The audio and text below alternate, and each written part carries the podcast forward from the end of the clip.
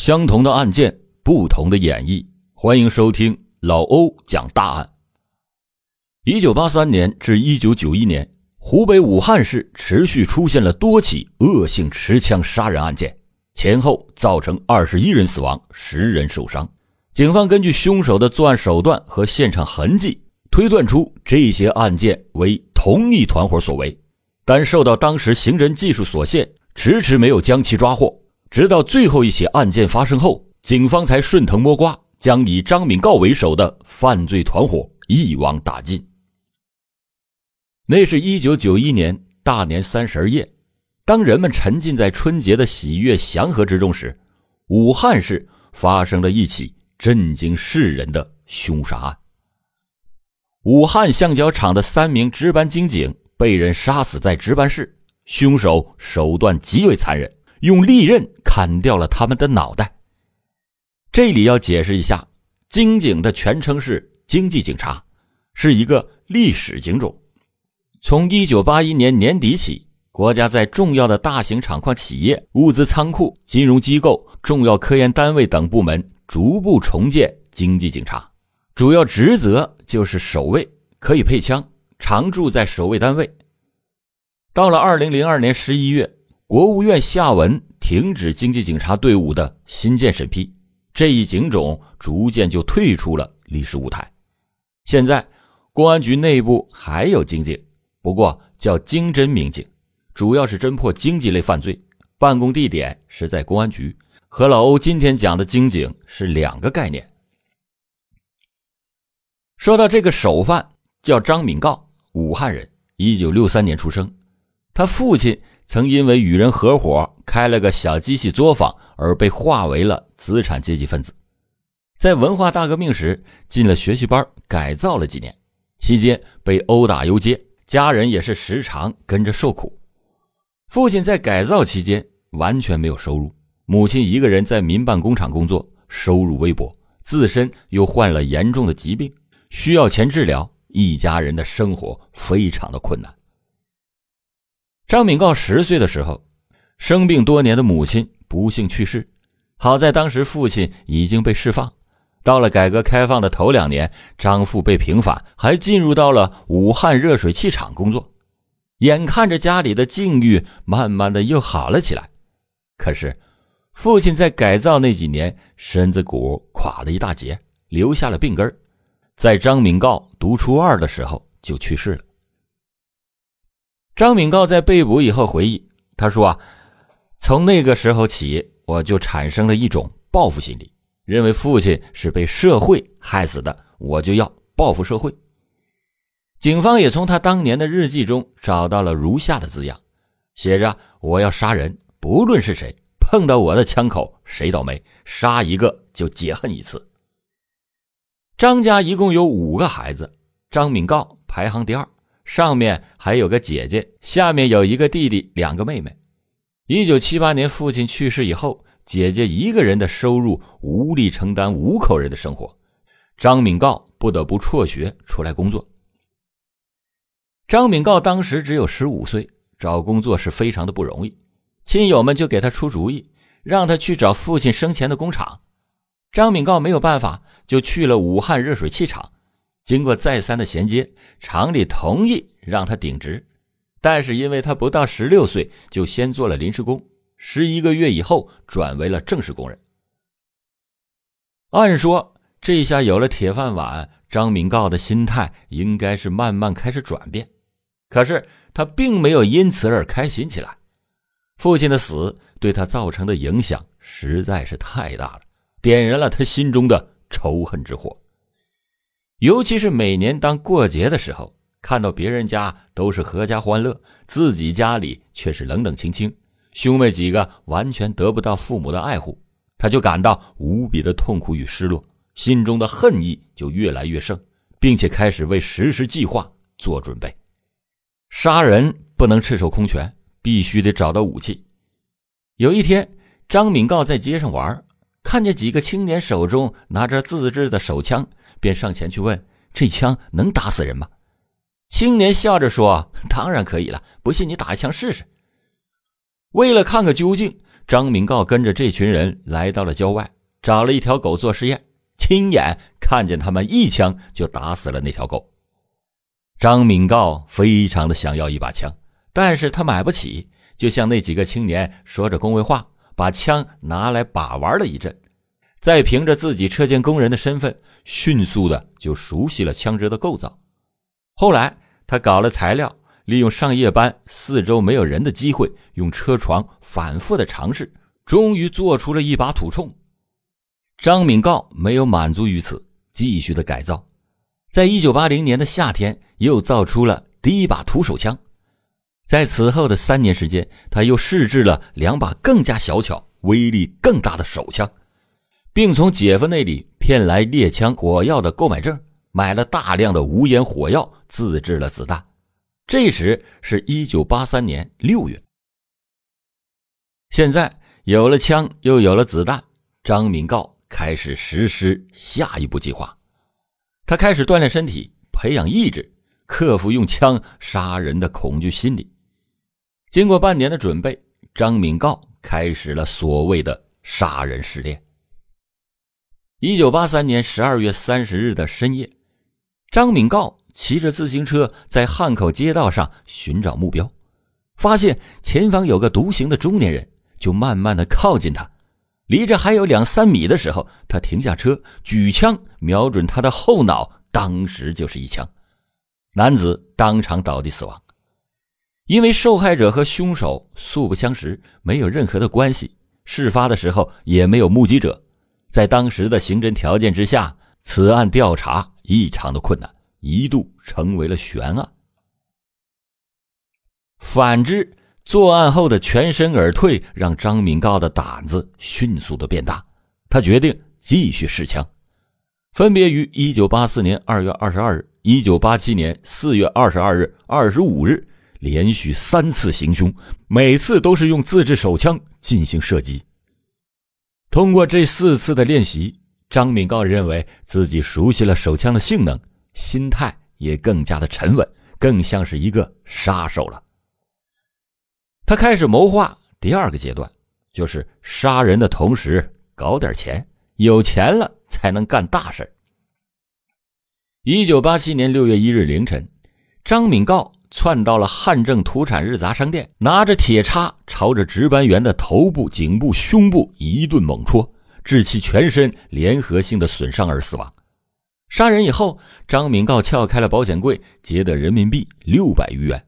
而后在作案现场又浇上了汽油，开始纵火，以图毁灭罪证。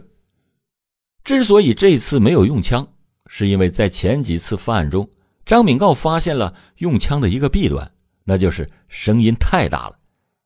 加之他不想让警方把这起案件和前面那些联系起来，就决定换种方式。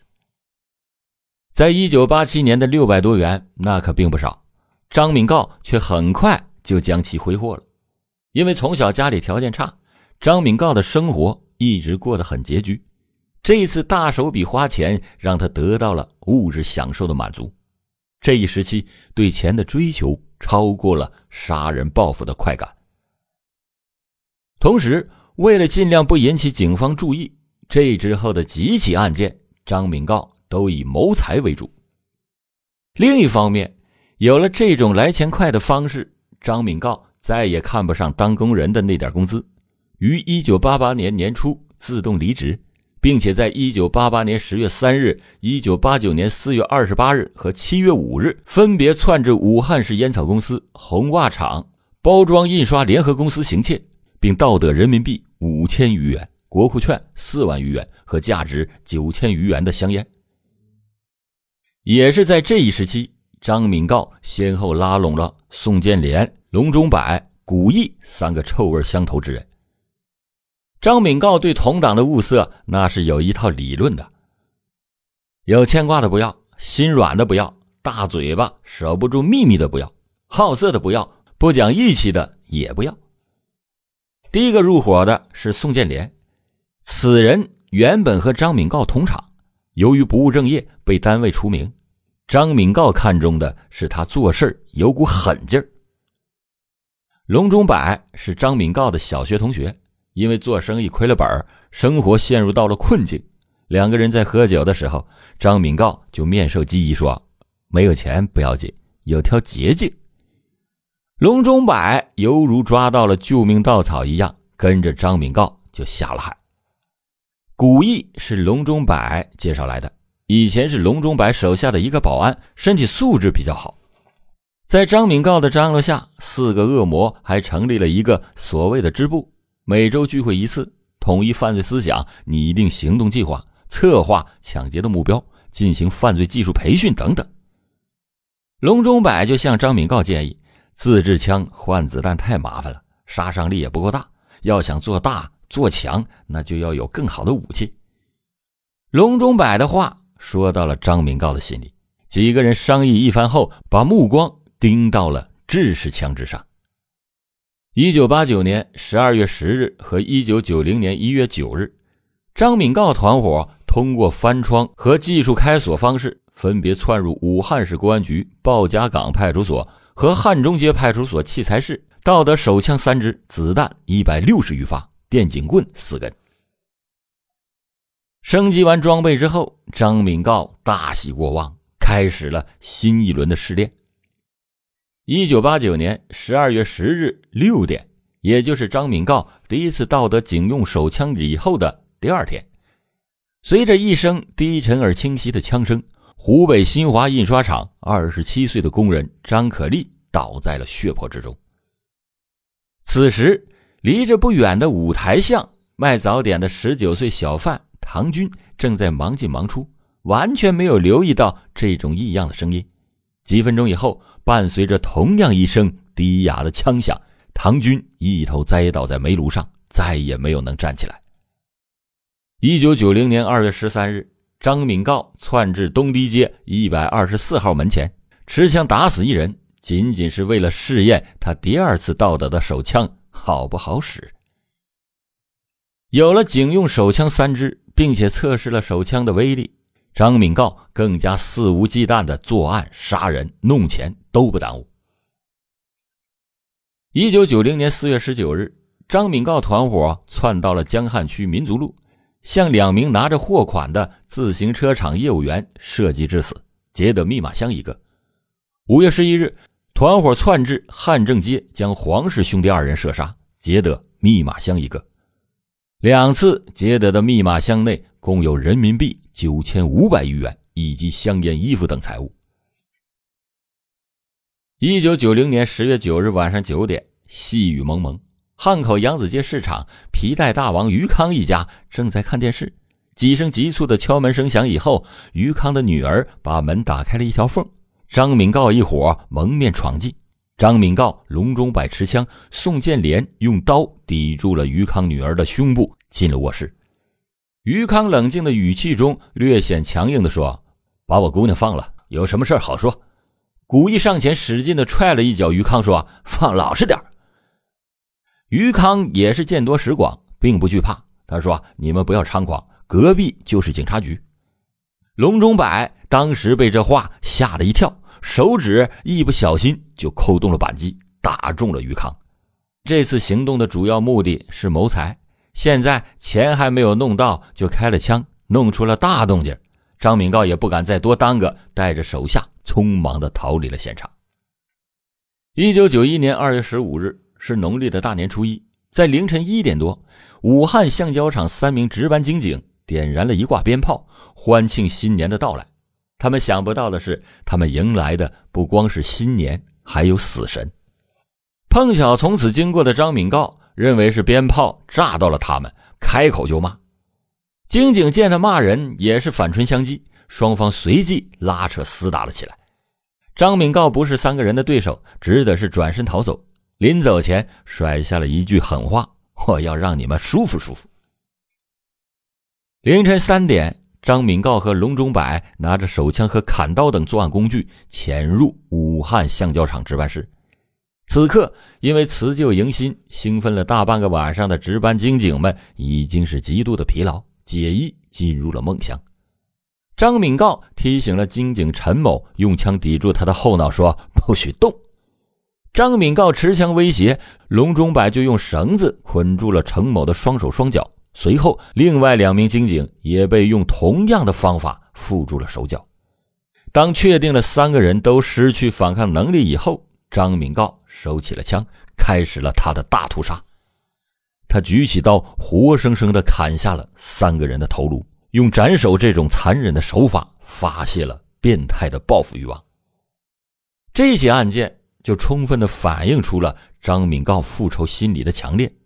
他和三名警警仅仅是有一些小矛盾，就能斩首杀人。如果他所谓的全面报复社会的行动真正要开始起来，不知道会死去多少人。案件迟迟没破，武汉的警方承受了相当大的压力。在公安部的协调下，全国一些刑侦专家也被抽来帮忙。这起案件发生以后，因为加入了砍头的情节，对社会造成的恐慌达到了一个顶峰。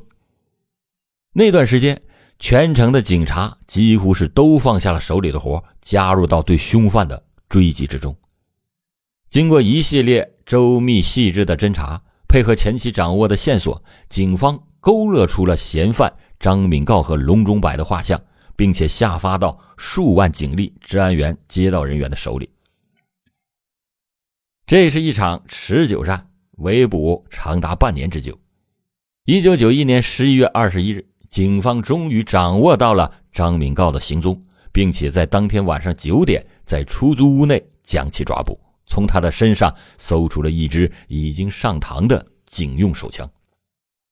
警方连夜对张敏告展开了突审。